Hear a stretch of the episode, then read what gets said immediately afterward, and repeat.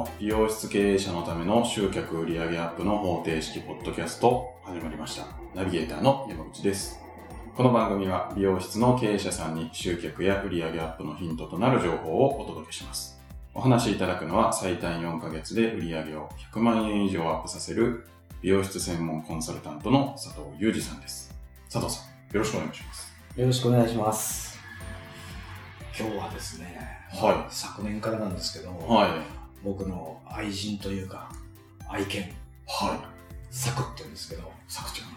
まあ、まあ汚い話ですけど、下痢が止まらなくてですね、あら。挙句の果てに心臓にも疾患があるって言われて、は2回ぐらい緊急入院をしてるんですよい。。はしたらもう、食もなくなっちゃって、い。はい。もう痩せ細っちゃって、あ歩くのもよたよたというか、はうちうちになっちゃって、い。はで自分で自発的にご飯を食べてくれないから、い。うーん。あれですよ、注射器の大きいなんですよ。はあれの針なしのやつ。い。はあれにフードをちょっとペースト状にして、い。はい。で、口の中にこう入れてあげる。えそれでもペッて出しちゃったりするんですけど、ー。で、まあ、僕責任持って僕が飼うって言ったもんで、はまあ僕が今やってんですよ。い。はい。だから、あの、電家電屋行って、はミルとかいうあの、ミキサーみたいなやつあるじゃないい。ですか。ああれがあってきてフードを粉々にしたりとか、は缶詰のやつもそれでミキサーかけてペうんーストにするとか。してやってるんですよね。で、一日夜、夜中ですね、はい。3回ぐらいトイレに行くんですよ。おで、うち、その、しつけ的に、はそのペあの、おしっこシートの上とかではいやらせるっていうしつけじゃなくて、い。はい。おしっこうんちの外っていうふうにしつけてたもんで。外に行こうとするんですよ。はで、よ12時、3時、5時ぐらいのペースなんですよい。。はで、ぶまあもう部屋に、僕の部屋2階なんですけどい。、は2階に上がるのがしんどいから本人が階段が。だから1階のリビングのソファーに、い。はここ、3週間ぐらいかな、い。は寝て。い。はでも、熟睡するとまずいんですよね。あの、やっちゃうんですよ、リビングで。い。あー。で、犬がやっぱ大型だから、はすごいことになっちゃうんですよね。い。なるほど。だからね、なんか寝不足は続くしね、は辛い辛いなんて言って言ったらね、はい奥さんにどやされましてね、は子育てがそれなんだよって言って、要するにちっちゃい赤ちゃんってほら、い。なるほど。むせたらやって、はい。具合が悪くて入っても、はあんたが勝手に食べないからそのままってわけにいかないじゃないですか。はいちっちゃいってことになってうん、なんとか食べさせなきゃいけないっていう、はでそういうのをこうやって出たっていう話を、い。なるそれが俺はしてなかったなと。ほど。なるちなみに前言ったかもしれませんけど、ほど。はあの、娘に怒られたんですよ。い。はい。あの、これはまだ元元気な時ね、はい。ワンコが元気な時に、はい。やっぱり1年に1回とか2回ぐらいは、はお腹壊して、普通のお腹お腹を壊した状態い。で、はい。部屋でやっちゃったりとか。そういう時があったんですよ。はい。でも不思議なんですよね。はいいけど臭いですけど、はやっぱこう片付けるんですよ、自分で。い。うん。だって手についたりするわけじゃないですか。はでも、し、まあ、当たり前だろうと思って普通にやってたら、い。はうちの娘たちが、い。はサク、サクの処理はするのに私たちの使命は変えたことないって有名だよとかって言われて。あ言われてみれば変えたことなかったなと思って。やはっぱり女性すごいっすね。はい。そういう、そういう話です。今苦労してますよ、介護で。母親は偉大という。偉大ですよ。はすごいと思う、女性は。い。うーん。ってな感じで。は早速今日の入ってきたんですけい。ど、はい。頑張っていきましょ電車の中で考えましてねう。。はい。で、まあ、すごい有名な話なんで、はご存知かもしれませんけど、い。はい。なんて言って山口さん知らなかったら、は まずいなと思いながら、は有名な画家で、い。はい。ピカソとゴッホっているじゃないですか。はどちらも有名ですよね。い。有名ですね。あの、1枚1億とか2億なんてやって存在してますよね。でも、ピカソとゴッホの根本的な違いっていうのかな、大きな違いっていうんですかね、はがあるんですけど、ご存知ですか？い。いや。全然わかんないです。ですよねは僕も、あの、ちょっと前に調べて初めて知ったんですけい。ど、はピカソは、い。はもう生きてる時、生前から絵が価値が高くなって、ボコボコ売れて今でいうとこの億万長者、芸芸術界では、あの、すごいメジャーになった人。はゴッホの場合は生きてる間はすごく貧しい暮らしをして絵が売れなくて、い。はい。で、亡くなってから価値が上がって、奥の絵になったっていう。そうなんですか。で、まあ、まあいろいろありますね。音楽家でもそういう人いませんかなんか。なんか、ベートーベンとかそうだったあそうなんですか。うん、いうような気がするんですけど。全然わかんないですけど。で、その違いが何かっていう話なんですよ。違い。うん。僕は、要するに生きてるうちから絵がどんどん売れる、はい。売れたピカソと、はい。生きてるうちは全く売れないで、はい死んでから価値が上がったゴッホ。うん。これどこに違いがあるんだろうってことなんですよね。はい。で、あの、なんて言うんだろう。ゴッホにしても、ピカソにしても、はい。基本的には、僕絵心ないですけど、絵の才能がすごいあったんでしょうね。そうですよね。適当な絵を描いて、はすごい高く売れるわけないし、い。は適当な絵をずっと描き溜めといて、はいなくなったらそれに価値がつくってこともありえないじゃい。ないですか。ありえないですよね。そうですよねはだから、基本的なその技術はあったというか。僕が言うと偉そうですけど、食べ物屋さんで言えばめちゃくちゃうまい料理を作れてたってことだと思うんですよ。はい。だけど、生きてる時に売れたのか、しあの、亡くなってから売れるようになったのか違いっていうのは、はい。ピカソってすごい、今で言葉で言うと、はい。マーケターだったらしいんですよね。おー、おー画家であり、うん。マーケッター。自作自演と言った方がいいんですかね、わかんないですけど。で、これもあの調べると出てくるんですけど、はい。例えば、僕が今日歌手デビューしたって誰も知らないわけだから、僕のコンサートとか CD なんか絶対売れるわけないじゃないですか。はだからピカソはまさしく、その、ガロああの絵の世界に入った時に、ピカソなんて名前なんか知られてないわけですよね。い。知られてない。ゴッホも全く一緒だと思うんですけど、はい。で、それが高く売れるっていうことは結局あの画廊、画廊さん？画商っていうんですか？は絵を売り買いしてくれい。るはところがバックアップするというか、い。う値段をつけては売ってくれたりしないと、要するに全く売れないと。要するに街で売ってても意味がないでしょ。い。なるほど。で、ピカソがやったのがすごくてですね、は自分の仲間というか、い。はい。お金使って雇ったのかもしれませんけど、画廊というか、その画商っていうんですかね、あれ、はい。に、うわーって行かせたんです。はい。それで、例えば、山口さんの絵あります？みたいな。あー。聞いたことあります？いや、そうやって問い合わピカソの絵ありますって問い合わせに行ってもらったりそうそうそう。はそうすると、はい画商の方は商売だから、あ。はいは最近よく聞くぞ、ピカソって名前をみたいな。いはい。なるほど。でも知らねえぞ、みたいな。そんなやつ、どんなやつだとか。はもちろん、まだ無名ですからね、ピカソ自体い。が。はい。で、結局のところピカソに問い合わせが来るみたいあな。ーうちで扱わせてくれないか。はあ。うまい。うまいでしょ。はほんで当然だけど、絵はうすごいですよい。ね。はあの、素人の僕が見てもすごい絵だと思うから、だからすごいから、技術があるから、い。はい。そういう画商に並べば、は買う人が出てくるわけですよね。い。はで、画商の方は売りたいから、い。は今、例えば新進気鋭のとい。か、は最近デビューしてすごく人気が高まってるピカソの絵です、なんて言われりゃ、い。は絵に興味がある人い。は、はじゃあいただくよ、みたいな。い。はい。話になるわけじゃないですか。そうですね。これ需要と供給で、は印刷じゃないもんで、い。はほぼ手作りなわけじゃないですか、い。絵なんていうのは。んだから、欲しいっていう人が増えれば、はい。値段はどんどんどんどん上がっていくわけですよね。そう。そういうことですよね。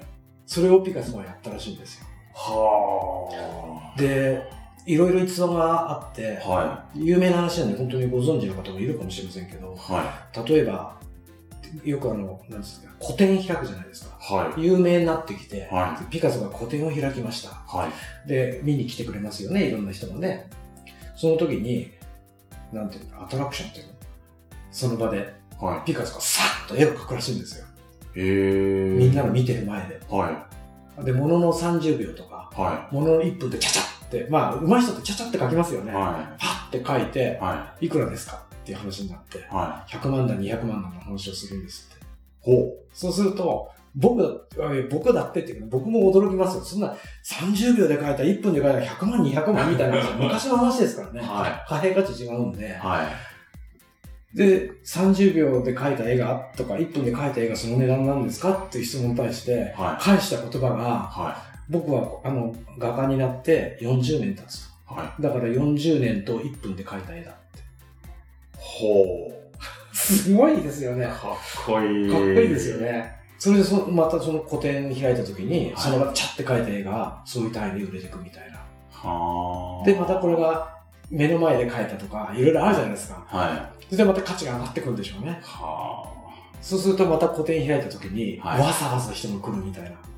僕も欲しいじゃないですか、それは。多分ピカソの絵の中ではそれは安い方だと思うんですよ。あ。まあ、確かおそらく。に。はとかね。何を買ってもお金を払わないピカソとか。おこれ逸話でいっぱい出てくるんですよ。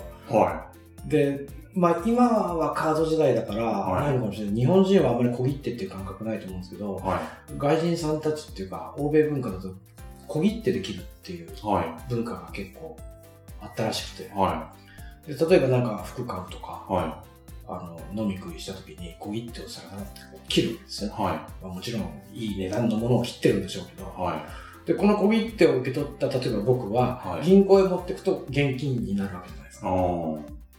だけど、これを僕小切手持ってるだけで、銀行に行かなかったら、これ現金化にならないはんですよね。い。はで、ピカソにしてみれば、銀行を僕が持ってったら、まあ、口座からみたいなのからお金を引き落とされるわけでしょ。い。はで払いたくないわけですよね、ピカソは。い。はい。なるべく。はい。そこでピカソは考えたらしいんですよ。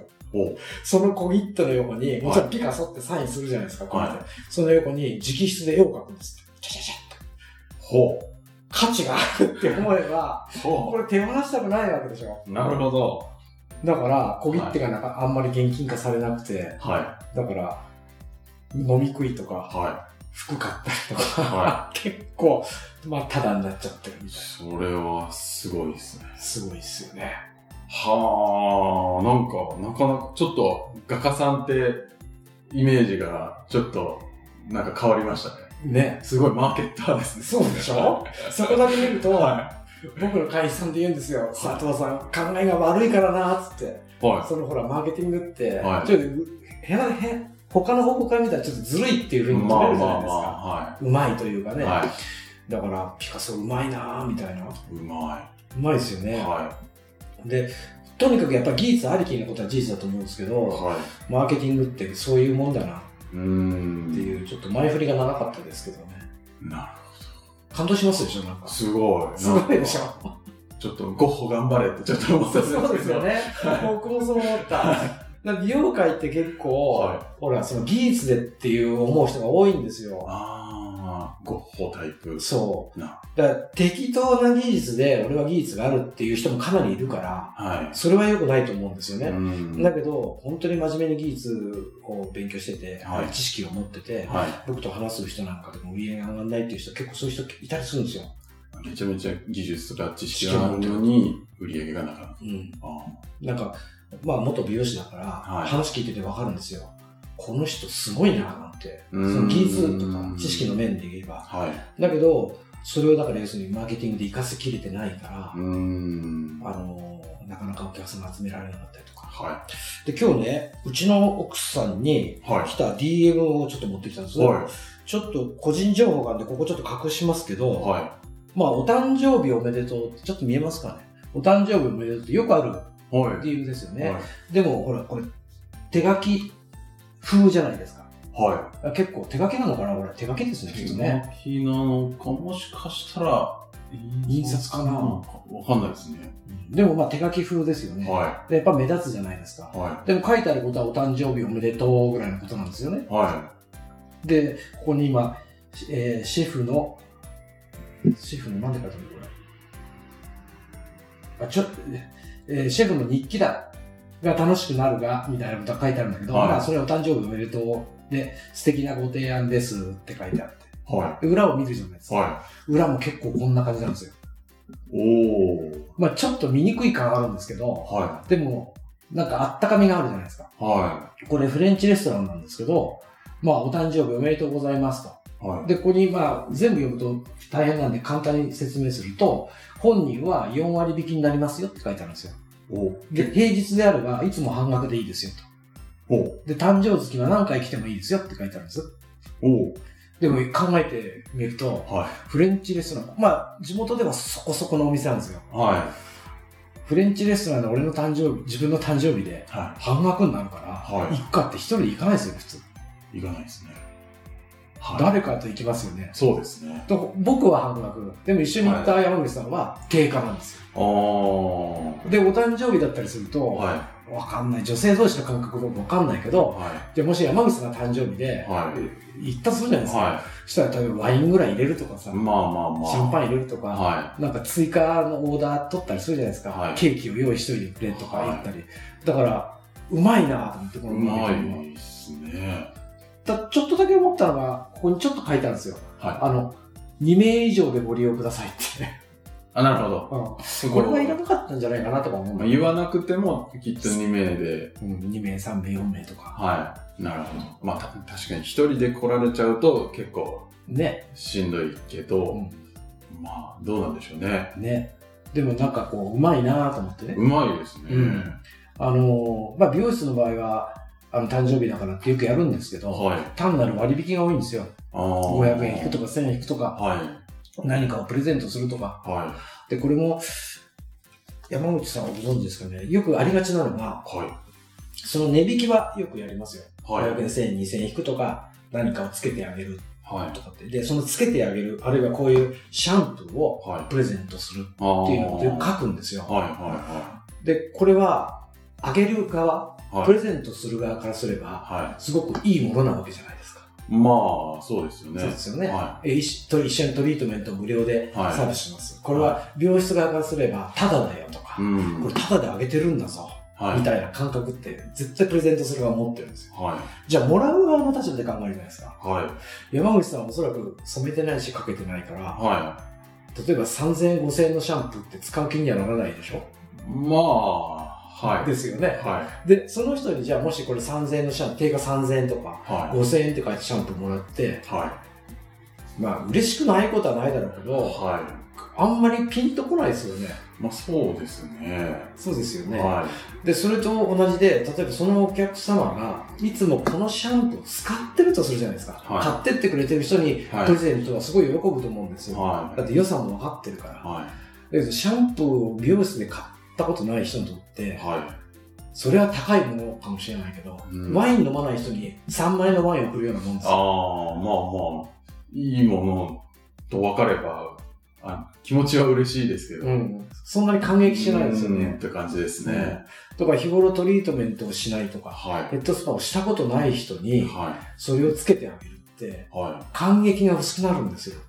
い。なるほど。だから何でもかんでも、はいだあの、これをしプレゼントします、これをお付けしますってはい。いうのは、思ったほど喜ばない人もいるっていうことですよね。はなんか伝わってますか？あ。はだからそれどうせだったらプレゼントするんだから、はいやっぱり喜んでもらった方がいいじゃないですかい。。そうですよね。思いっきり喜んでもらった方が。だからそういうことをやっぱり考えない美容室が多い。あーただただ割引とか、なんか物をプレゼントする。そうそうそうそうじゃあどうしたら喜んでもらえるんですか？う。うわー、とかって聞いちゃっていいんですか？か まあもちろん、だからさっき言ったように、はいデータ取りをして、はい。トリートメントしてるとか、スパやってる人だったら、それは無料でプレゼントもいいと思いますよ。ああ。それから、買ってる人だったら、はいこれをプレゼントでも価値が分かってるからそれでいいと思うんです。はでも、もちろんお客さんってそんな人ばっかじゃなくてい。、うん。あの、何にもそういうの特にプラスメニューもしないし、は何か買っていくこともないっい。うん。ていう人に、はい。何をあげればいいかって僕もいろいろ考えたんですよね。は